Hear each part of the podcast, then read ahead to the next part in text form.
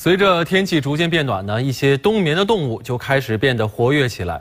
近日呢，四川成都一所培训学校的课堂上就溜进了一位不速之客，这把师生们是吓得够呛啊！把那耳根杵住了，嗯，哎，你你不要。把它按到，先按到哈。下午，文江区航天路政府专职消防队的救援人员接警后，火速赶到了事发教室。原来，吓坏了正在上课师生的不速之客，竟然是一条一米多长的菜花蛇。在组织大伙儿离开教室以后，救援人员发现这条菜花蛇是钻进了教室角落的一个柜子里。按到哈，头在这儿，头在这儿，先按到脑壳，头在这儿，头在这儿。队员们做好了安全保护措施以后。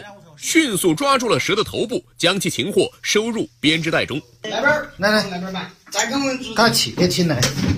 来，按到，按到，按到，按到，按到，没按到，好。哦，对对对对，走走走。啊，你慢点，慢点，慢点，慢。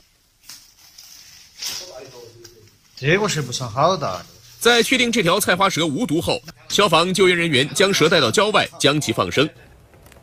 消防部门提醒广大市民，到了夏季呢，蛇的活动非常频繁。家中如果发现了蛇的话，千万不要惊扰或者擅自的抓捕，以免造成伤害。应该及时拨打求助电话，等待专业的抓捕。